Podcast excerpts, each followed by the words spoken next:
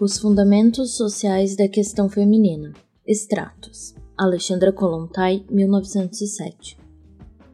Deixando que os estudiosos burgueses se absorvam no debate sobre a questão da superioridade de um sexo sobre o outro, ou na pesagem de cérebros e na comparação da estrutura psicológica de homens e mulheres, os seguidores do materialismo histórico aceitam plenamente as peculiaridades naturais de cada sexo e requerem apenas que cada pessoa, seja homem ou mulher, tenha uma verdadeira oportunidade para sua mais completa e livre autodeterminação e o mais amplo escopo para o desenvolvimento e implementação de todas as suas capacidades naturais. Os seguidores do materialismo histórico rejeitam a existência de uma questão específica das mulheres separada da questão social geral da atualidade. Atrás da subordinação das mulheres se escondem fatores econômicos específicos. As características naturais têm sido um fator secundário neste processo. Somente o desaparecimento completo desses fatores, somente a evolução dessas forças que em algum momento no passado levaram à subordinação das mulheres, será capaz de influenciar e alterar fundamentalmente a posição social que ocupam na atualidade. Em outras palavras,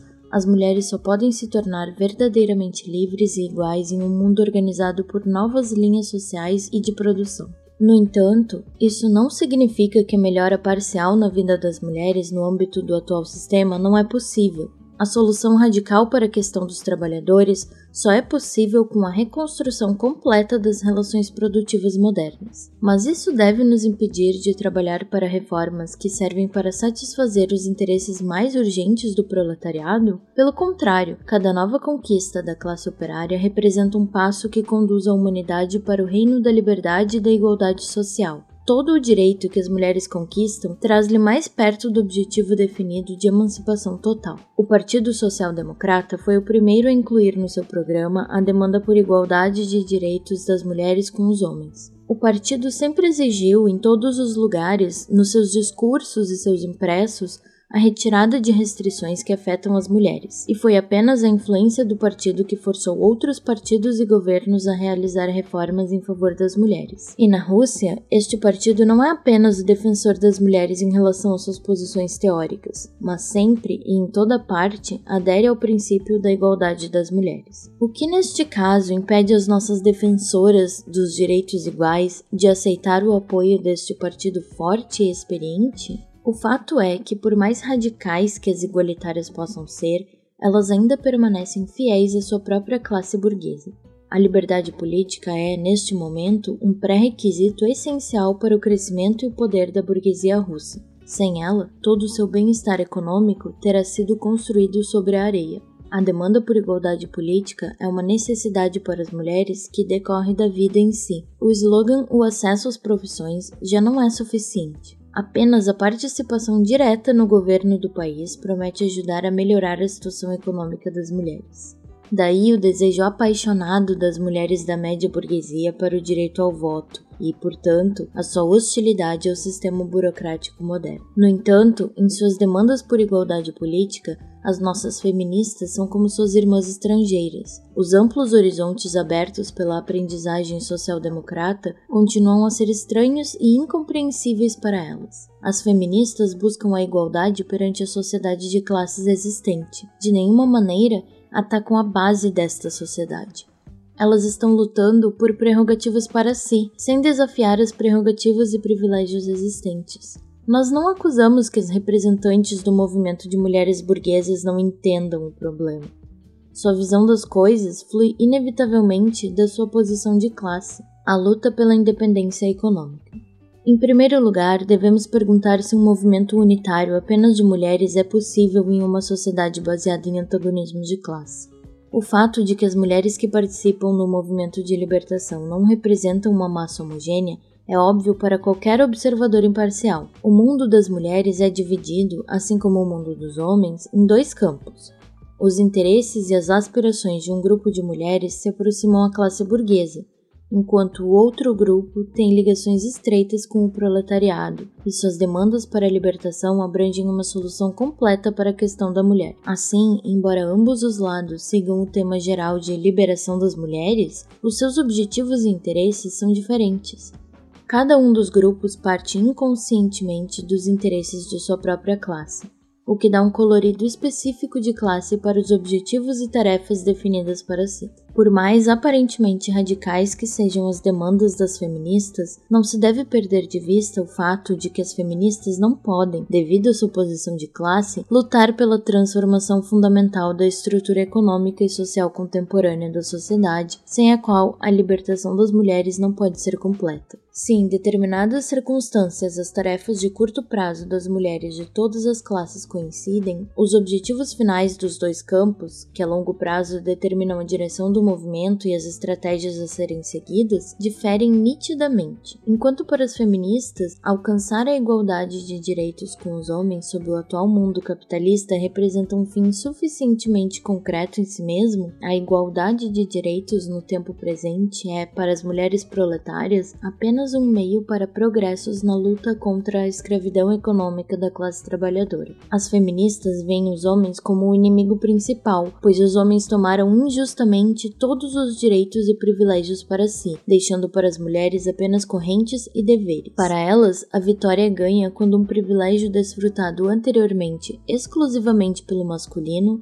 é dado ao sexo frágil. Já as mulheres trabalhadoras têm uma posição diferente. Elas não veem os homens como o inimigo e opressor. Pelo contrário, elas pensam nos homens como seus camaradas que partilham com elas a labuta diária e lutam com elas por um futuro melhor. A mulher e seu companheiro do sexo masculino são escravizados pelas mesmas condições sociais, pelas mesmas odiosas correntes do capitalismo que oprimem as suas vontades e os privam das alegrias e encantos da vida. É verdade que há vários aspectos específicos do sistema contemporâneo que são um duplo fardo sobre as mulheres, como também é verdade que as condições de trabalho assalariado às vezes transformam as mulheres trabalhadoras em concorrentes e rivais dos homens. Mas nestas situações desfavoráveis, a classe trabalhadora sabe quem é o culpado. A mulher trabalhadora, não menos do que o seu irmão na adversidade, odeia este insaciável monstro de face dourada em que a única preocupação é extrair toda a seiva de suas vítimas e que cresce à custa de milhões de vidas e se lança com igual ganância sobre os homens, as mulheres e crianças. Milhares de conexões aproximam os trabalhadores. As aspirações da mulher burguesa, por outro lado, parecem estranhas e incompreensíveis.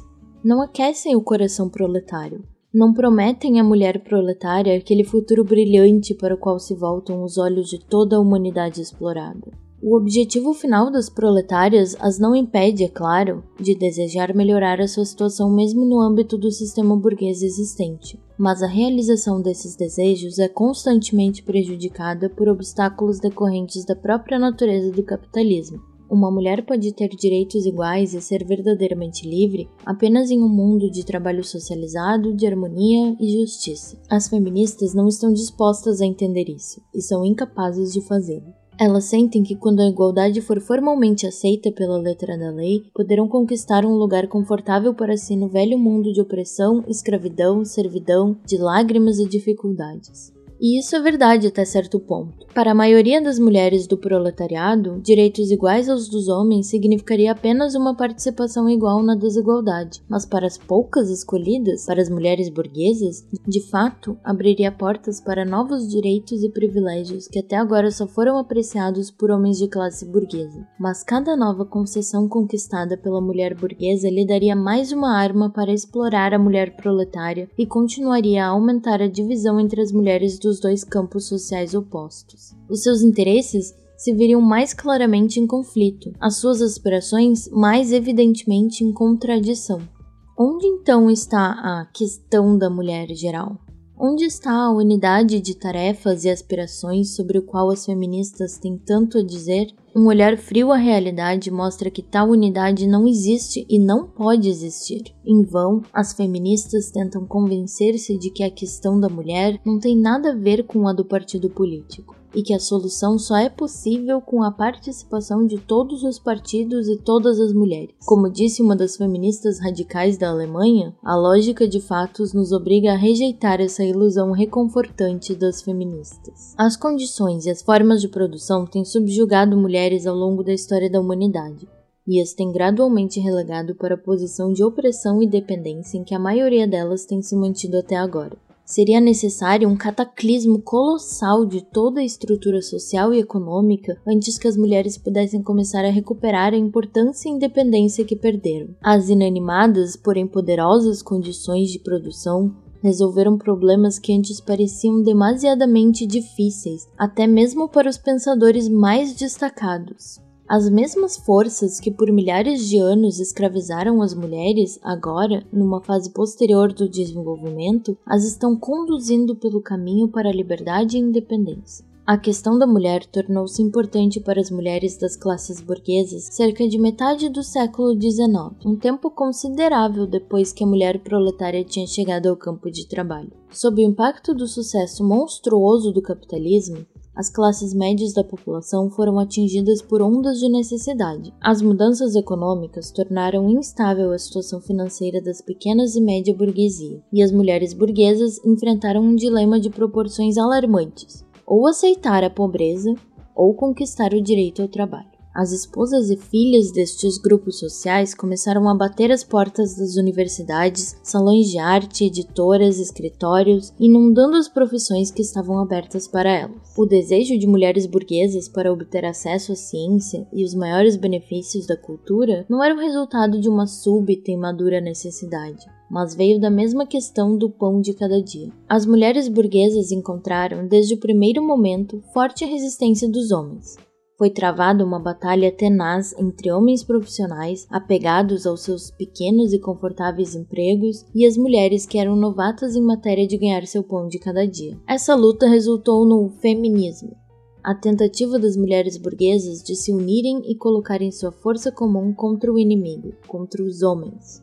Quando essas mulheres entraram no mundo do trabalho, se referiam a si mesmas orgulhosamente como a vanguarda do movimento de mulheres. Elas esqueceram que, nessa questão de conquistar a independência econômica, estavam assim como em outros campos, andando nas pegadas de suas irmãs proletárias e colhendo os frutos dos esforços de suas mãos calejadas. Então é realmente possível falar das feministas como as pioneiras no caminho para o trabalho das mulheres, quando em todos os países centenas de milhares de mulheres proletárias inundaram as fábricas e oficinas, assumindo um ramo da indústria após o outro, antes mesmo do movimento de mulheres burguesas ter nascido? Somente graças ao fato de o trabalho das mulheres trabalhadoras ter recebido reconhecimento no mercado mundial que as mulheres burguesas foram capazes de ocupar a posição independente na sociedade da qual as feministas tanto se orgulham. Achamos difícil apontar um único evento na história da luta das mulheres proletárias para melhorar as suas condições materiais em que o movimento feminista em geral tenha contribuído significativamente. O que quer que as mulheres proletárias tenham alcançado na esfera de melhorar seus próprios padrões de vida é o resultado dos esforços da classe trabalhadora em geral e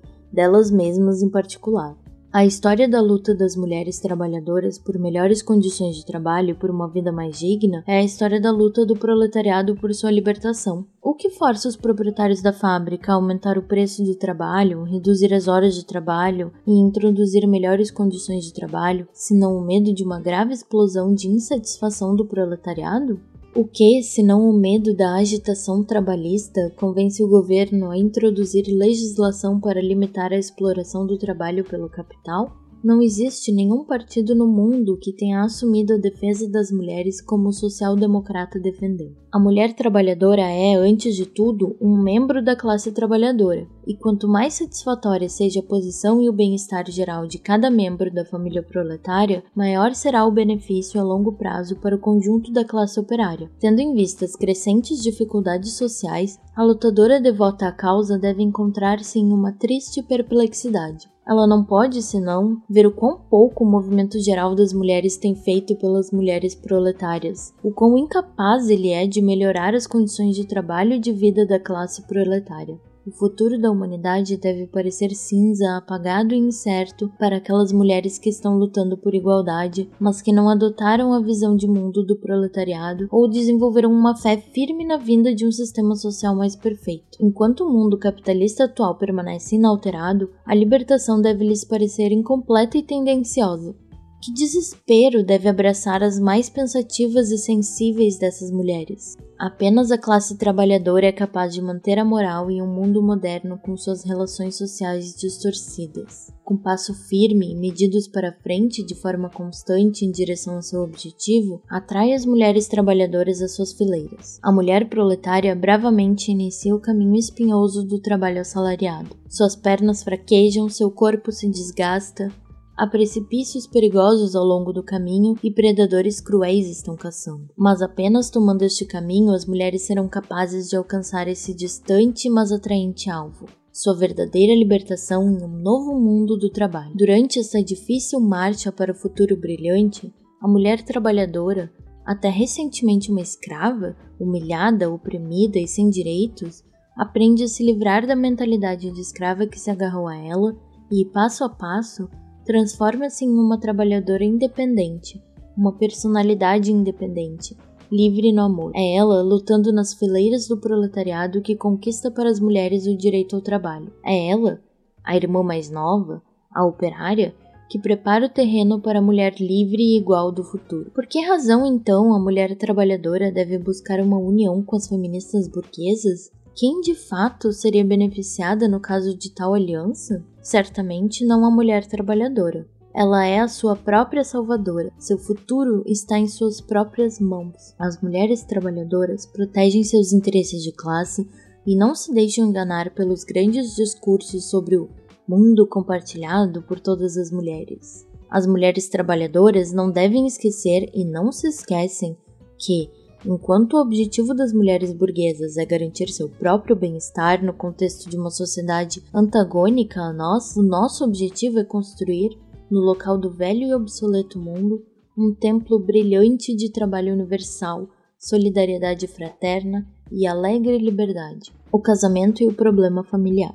Vamos voltar nossa atenção para outro aspecto da questão feminina, o problema da família. É bem conhecida a importância que a solução dessa questão urgente e complexa tem para a real emancipação das mulheres. A aspiração das mulheres à igualdade de direitos não pode ser plenamente satisfeita apenas pela luta por emancipação política, a obtenção de um doutoramento ou outras qualificações acadêmicas, ou um salário igual ao mesmo posto de trabalho. Para se tornar verdadeiramente livre, a mulher deve desatar as pesadas correntes da forma atual da família que é antiquada e opressiva. Para as mulheres, a solução para o problema familiar não é menos importante do que a conquista da igualdade política e o estabelecimento da independência econômica completa. As formas atuais da estrutura familiar, estabelecidas pela lei e costume, fazem com que a mulher seja oprimida não só como pessoa, mas também como uma esposa e mãe. Na maioria dos países civilizados, o Código Civil coloca as mulheres em situação de maior ou menor dependência de seu marido e concede a ele o direito de dispor dos bens de sua esposa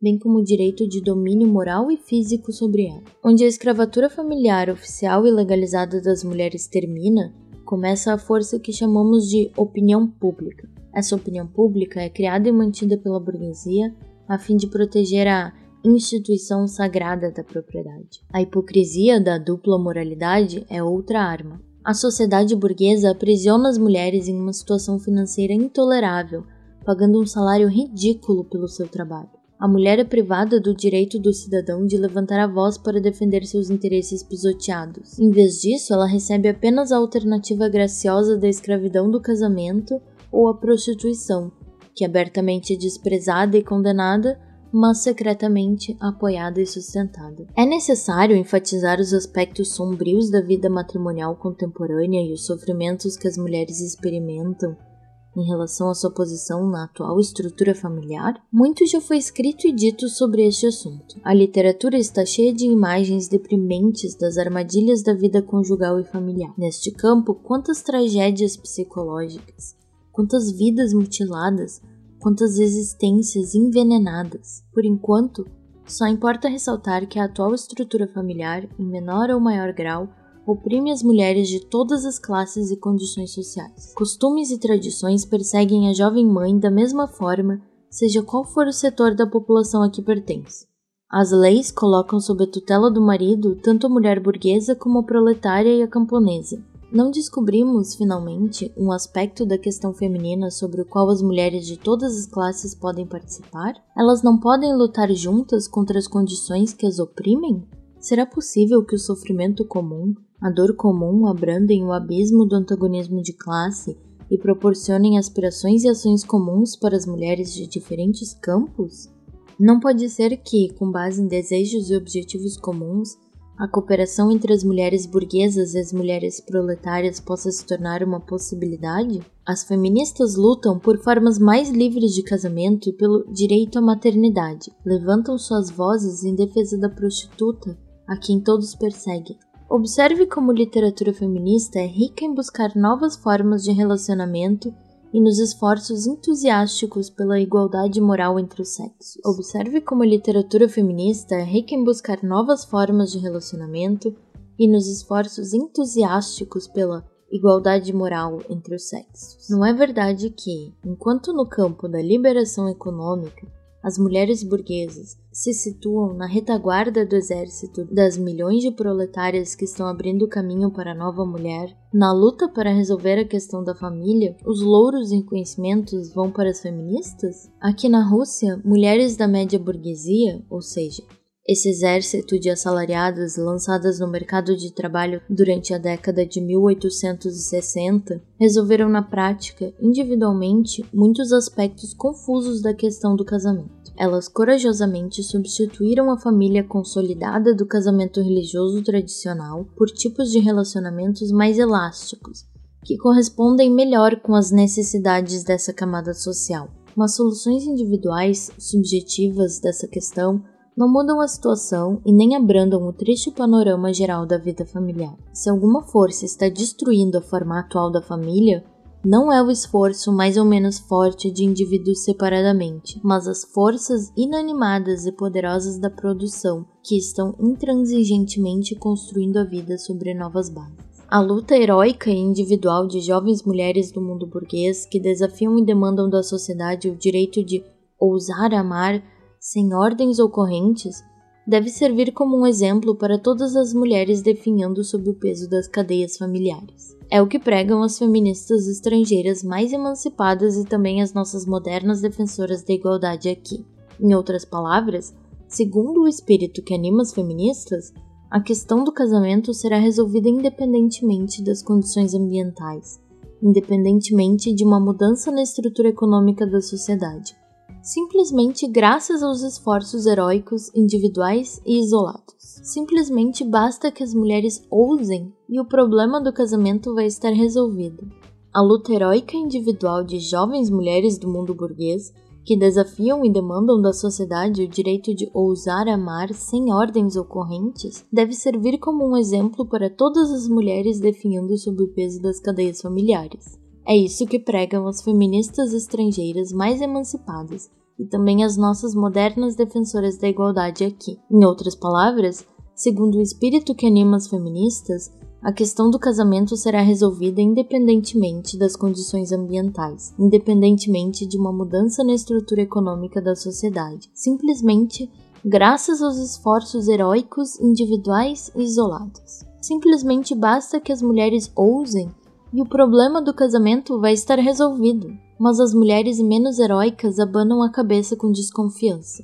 Está tudo muito bem para as heroínas dos romances, abençoadas pelo prudente autor com uma renda confortável, bem como amigos abnegados e um charme extraordinário lançarem o desafio. Mas o que podem fazer aquelas sem salário suficiente, amigos e pouco charme? E quanto à questão da maternidade que atormenta a mente das mulheres sedentas de liberdade, e o amor livre é possível? Seria viável não como um fenômeno isolado e excepcional, mas como a norma amplamente aceita, dada a estrutura econômica da sociedade de hoje? Pode ser ignorado o elemento da propriedade privada no casamento contemporâneo? É possível, em um mundo individualista, inteiramente abolir o contrato formal de casamento sem prejudicar os interesses das mulheres? Pois o contrato conjugal é a única garantia de que todas as dificuldades da maternidade não recairão apenas sobre a mulher.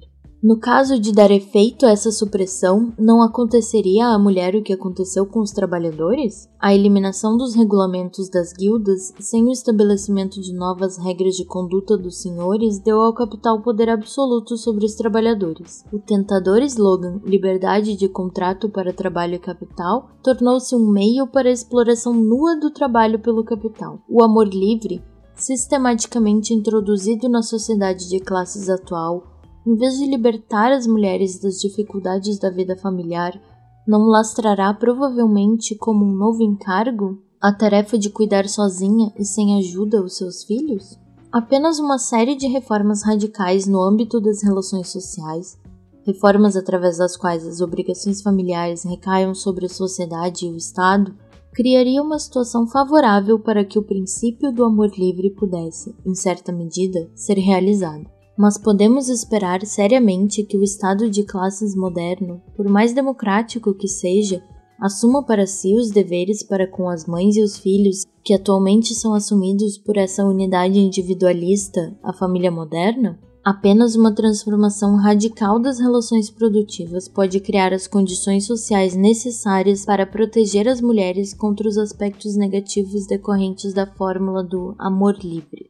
Não estamos cientes da depravação e das anormalidades que, nas condições atuais, estão ansiosas para se passar por esse rótulo conveniente? Observe todos esses senhores, empresários e gerentes das sociedades industriais. Muitas vezes não se aproveitam ao seu modo do amor livre, forçando as trabalhadoras empregadas domésticas a se submeterem a seus caprichos sexuais sob a ameaça de demissão, os empregadores que humilham sua empregada e em seguida a colocam na rua quando engravida, por acaso já não estão aplicando a fórmula do amor livre? Mas nós não estamos falando sobre esse tipo de liberdade, opõem-se as defensoras da união livre. Pelo contrário, exigimos a instauração de uma moral única, igualmente obrigatória para o homem e a mulher. Nós nos opomos à desordem dos costumes sexuais de hoje Proclamamos que só é pura a união livre fundamentada em um amor verdadeiro. Mas vocês não acham, caras amigas, que o seu ideal de união livre,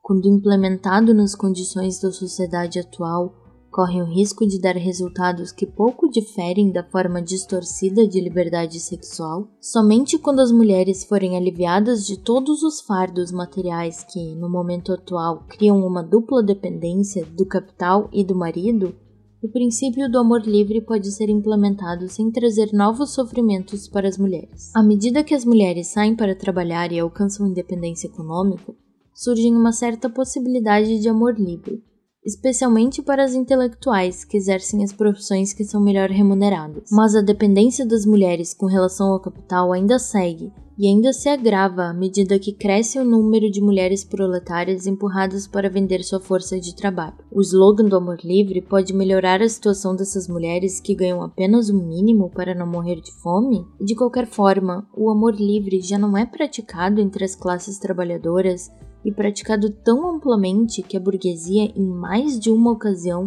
deu o alarme e fez campanha contra a depravação, e a imoralidade do proletariado, cabe notar que, quando as feministas falam com entusiasmo sobre as novas formas de união extraconjugal para as burguesas emancipadas, dão o belo nome de amor livre.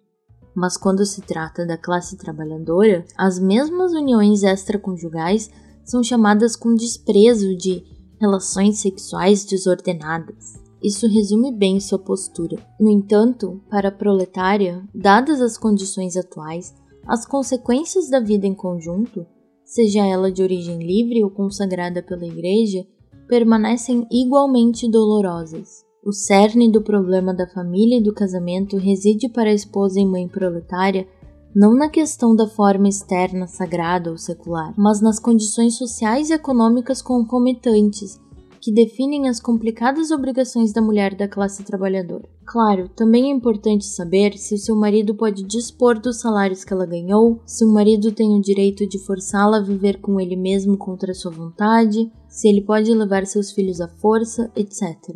No entanto, não são esses parágrafos do Código Civil que determinam a posição da mulher na família.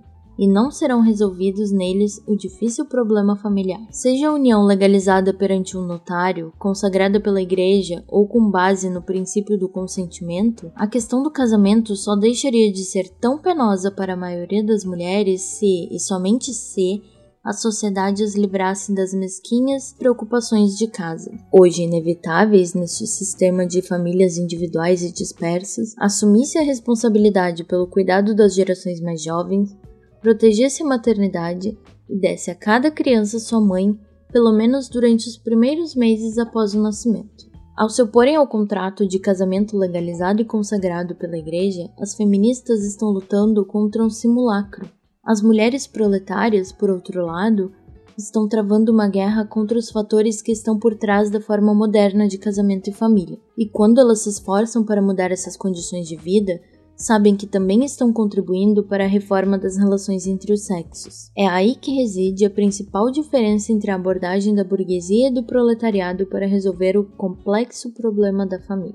Ingenuamente, acreditando na possibilidade de criação de novas formas de relações conjugais e familiares sobre o pano de fundo sombrio da sociedade de classes contemporânea, as feministas e os reformadores sociais pertencentes à burguesia buscam dolorosamente por esses novos caminhos. E já que a vida, por si própria, ainda não as criou, elas parecem imaginar que precisam as inventar a todo custo. Deve haver, acreditam eles, formas modernas das relações sexuais que sejam capazes de resolver o complexo problema da família sob o sistema social vigente. E os ideólogos do mundo burguês, jornalistas, escritores e mulheres preeminentes que lutam pela emancipação, propõem cada um do seu lado a sua panaceia familiar, sua nova fórmula do casamento. Como soam utópicas essas fórmulas de casamento? Quão frágeis esses paliativos quando considerados à luz da realidade dolorosa da nossa estrutura familiar moderna? A união livre, o amor livre. Para que essas fórmulas possam ser efetuadas, é necessário, acima de tudo, proceder uma reforma radical de todas as relações sociais entre as pessoas. Além disso, é necessário que regras de moralidade sexual e com elas toda a psicologia humana sofram uma profunda evolução, uma evolução fundamental. Será que a pessoa contemporânea é psicologicamente capaz de lidar com um amor livre? E quanto ao ciúme, que consomem até as melhores almas humanas? E esse sentimento de propriedade, tão profundamente enraizado, que exige a posse não só do corpo, mas também da alma do companheiro e a incapacidade de ter o devido respeito frente a uma manifestação da individualidade da outra pessoa, o habitual costume de dominar o ser amado ou ser seu escravo, e esse sentimento amargo e desesperado de abandono e infinita solidão que se apodera de nós quando o ser amado já não nos ama e nos deixa? Onde pode a pessoa solitária encontrar conforto? A coletividade, com suas alegrias, decepções e aspirações, é a melhor válvula de escape para as energias emocionais e intelectuais do indivíduo. Mas as pessoas de hoje são capazes de comungar com essa coletividade a ponto de sentir as influências que interagem entre si? Será que a vida coletiva pode, por si só, substituir as pequenas alegrias pessoais do indivíduo? Sem uma alma gêmea única e exclusiva, até mesmo um socialista mesmo um coletivista, está infinitamente sozinho em nosso mundo hostil. E só na classe trabalhadora temos um pálido vislumbre de um futuro de novos relacionamentos mais harmoniosos e espírito mais social entre as pessoas. O problema da família é tão complexo, confuso e múltiplo como a própria vida, e não será nosso sistema social que permitirá resolver. Outras fórmulas de casamento têm sido propostas, Várias mulheres progressistas e pensadores sociais consideram a união do casamento apenas como um método de produzir prole. O casamento em si, eles argumentam, não tem nenhum valor especial para as mulheres. A maternidade é a sua finalidade, seu objetivo sagrado, a sua missão na vida. Graças a defensoras inspiradas como Ruth Bray e Ellen Key, o ideal burguês que reconhece a mulher como fêmea e não como uma pessoa adquiriu uma aura especial de progressismo. A literatura estrangeira aceitou entusiasticamente o lema proposto por essas mulheres modernas. E mesmo aqui na Rússia, no período antes da tempestade política de 1905, antes que os valores sociais fossem revistos, A questão da maternidade tinha atraído a atenção da imprensa diária. O slogan O direito à maternidade não pode evitar produzir uma resposta animada nos círculos mais amplos da população feminina. Assim, apesar do fato de que todas as propostas das feministas nesse contexto foram de natureza utópica, o problema era muito importante e atual para não atrair as mulheres. O direito à maternidade é o tipo de problema que afeta não só as mulheres da classe burguesa, mas também, em um ainda maior grau, as mulheres proletárias.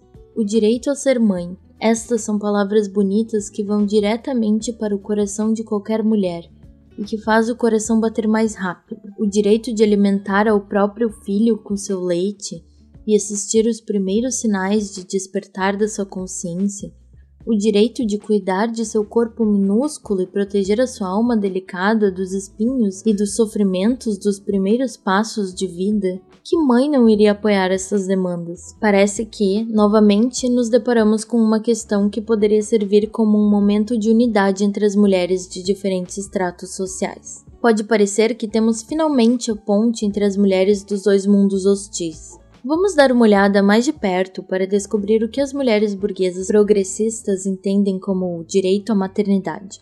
Então, podemos ver se a mulher proletária de fato pode concordar com as soluções para a questão da maternidade fornecidas pelas igualitárias burguesas. Aos olhos de suas entusiastas apologistas, a maternidade tem um caráter quase sagrado, lutando para quebrar os falsos preconceitos que marcam uma mulher por se engajar em uma atividade natural dar à luz a um filho, porque a atividade não foi santificada por lei, as que lutam pelo direito à maternidade entortaram a luta em outra direção. Para elas, a maternidade tornou-se o objetivo da vida de uma mulher. A devoção de Ellen Key para as obrigações da maternidade e da família lhe obriga a oferecer uma garantia de que a unidade familiar isolada continuará a existir, mesmo em uma sociedade transformada em termos socialistas. A única mudança, a seu ver, é que todos os elementos acessórios que envolvem uma vantagem ou benefício material serão excluídos da união matrimonial, que será realizada de acordo com as inclinações mútuas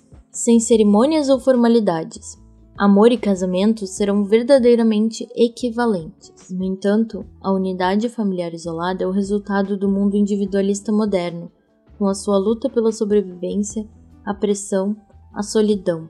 A família é um produto do monstruoso sistema capitalista. E ainda assim, que espera legar à família à sociedade socialista. Os laços de sangue de parentesco atualmente servem, muitas vezes, a verdade, como único apoio na vida, como único porto seguro em tempos de dificuldades e infortúnios. Mas eles serão moralmente ou socialmente necessários no futuro? Que não responde a essa pergunta. Ela tem muito em consideração a família ideal, esta unidade egoísta da média burguesia para a qual os devotos da estrutura burguesa da sociedade olham com tanta admiração. Ela tem muito em consideração a família ideal, esta unidade egoísta da média burguesia para a qual os devotos da estrutura burguesa da sociedade olham com tanta admiração. Mas não é apenas a talentosa, porém errática Ellen Key que se perde nas contradições sociais. Não há provavelmente nenhuma outra questão sobre a qual os próprios socialistas estão tão pouco de acordo quanto a questão do casamento e da família. Se organizássemos uma pesquisa entre os socialistas, o resultado provavelmente seria muito curioso. Será que a família irá desaparecer? Ou há razões para acreditar que os problemas familiares do presente são apenas uma crise passageira? Será que a forma atual da família será preservada na sociedade do futuro ou será enterrada junto com o sistema capitalista moderno? Estas são perguntas que bem podem obter respostas bastante diferentes. Com a transferência da função educativa da família para a sociedade, o último laço que mantém a forma moderna de família isolada irá se afrouxar. A família burguesa começará a desintegrar-se ainda mais rápido, e na atmosfera de mudança veremos desenhar-se com nitidez as silhuetas ainda indefinidas de relações conjugais futuras. Que silhuetas confusas são essas que ainda estão imersas nas brumas das influências atuais? Será necessário repetir que a atual forma compulsória de matrimônio será substituída pela união livre de indivíduos que se amam? O ideal de amor livre, traçado pela imaginação faminta das mulheres que lutam por sua emancipação, certamente corresponde, em alguma medida, com a norma das relações entre os sexos que a sociedade estabelecerá. No entanto, As influências sociais são tão complexas e suas interações tão diversas que é impossível prever como serão as relações do futuro, quando todo o sistema tiver mudado radicalmente. Mas a lenta evolução das relações entre os sexos, que acontece diante dos nossos olhos, atesta claramente que o ritual de casamento e a família constritiva e fechada estão condenados à extinção a luta por direitos políticos. As feministas respondem às nossas críticas dizendo: mesmo que lhes pareçam equivocados os argumentos por trás da nossa defesa dos direitos políticos das mulheres, é a importância da demanda em si que é igualmente urgente para as feministas e para as representantes da classe trabalhadora, assim reduzida, não podem as mulheres de ambas as classes sociais, para o bem de suas aspirações políticas comuns, superar os obstáculos de antagonismos de classe que as separam? Não serão capazes de travar uma luta comum contra as forças hostis que as rodeiam? A divisão entre a burguesia e o proletariado é inevitável no que diz respeito a outras questões, mas no caso desta questão em particular, as feministas acreditam que as mulheres de diferentes classes sociais não têm nenhuma diferença. As feministas sempre voltam para esses argumentos com amargura e desconcerto, vendo noções preconcebidas de fidelidade partidária na recusa das representantes da classe trabalhadora em unir forças com elas na luta pelos direitos políticos das mulheres. É realmente este o caso? Existe uma identificação completa das aspirações políticas? Ou, neste caso, como em todos os outros, o antagonismo cria um exército de mulheres indivisíveis, acima das classes? Devemos responder a esta questão antes de podermos definir as táticas que as mulheres proletárias utilizarão para a obtenção dos direitos políticos para o seu sexo. As feministas afirmam estarem do lado da reforma social, e algumas delas, inclusive, dizem apoiar o socialismo em um futuro distante, é claro, mas não pretendem lutar nas fileiras da classe trabalhadora para atingir esse objetivo. As melhores delas acreditam, com ingênua sinceridade, que uma vez que os lugares dos deputados estiverem à sua disposição, serão capazes de curar as feridas sociais que se formaram, na sua opinião, porque os homens, com seu egoísmo inerente, foram os donos da situação. Por melhores que sejam as intenções de grupos individuais de feministas em relação ao proletariado, sempre que se levantou a questão da luta de classes, elas deixaram o campo de batalha assustadas. Reconhecem que não querem interferir em causa alheia, preferindo retirar-se para seu liberalismo burguês que é tão confortavelmente familiar. Por mais que as feministas burguesas tentem suprimir o verdadeiro objetivo dos seus desejos políticos, por mais que assegurem às suas irmãs menores que o envolvimento na vida política promete benefícios imensuráveis para mulheres da classe trabalhadora, o espírito burguês que permeia todo o movimento feminista dá um colorido de classe até mesmo a demanda por direitos políticos iguais aos dos homens, o que pode parecer uma demanda geral para as mulheres. As diferenças dos objetivos e das interpretações de como devem usar os direitos políticos criam um abismo intransponível entre mulheres burguesas e proletárias. Isso não contradiz o fato de que as tarefas imediatas dos dois grupos de mulheres coincidem em certa medida, posto que as representantes de todas as classes que têm chegado ao poder político se esforçam, especialmente, na obtenção de uma revisão do Código Civil que, em cada país, em maior ou menor grau, discrimina as mulheres. As mulheres pressionam para conseguir mudanças legais que criam condições de trabalho mais favoráveis para elas. Elas se unem contra os regulamentos que legalizam a prostituição, etc. No entanto, a coincidência dessas tarefas imediatas é de caráter puramente formal, pois o interesse de classe determina que a atitude dos dois grupos para com estas reformas seja profundamente contraditória. O instinto de classe, não importa o que digam as feministas, sempre prova ser mais poderoso do que o nobre entusiasmo de políticas acima das classes. Enquanto as mulheres burguesas e suas irmãs mais novas, as mulheres operárias, são iguais em desigualdade, as primeiras podem, com toda sinceridade, fazer grandes esforços para defender os interesses gerais das mulheres. Mas, uma vez que superadas essas barreiras e mulheres burguesas ganharem acesso à atividade política, as defensoras atuais dos direitos de todas as mulheres tornam-se defensoras entusiastas dos privilégios de sua classe, se contentando em deixar as trabalhadoras sem quaisquer direitos. Então, quando as feministas conversam com as mulheres trabalhadoras sobre a necessidade de uma luta comum para obter algum princípio geral das mulheres, é natural que as mulheres da classe trabalhadora fiquem desconfiadas.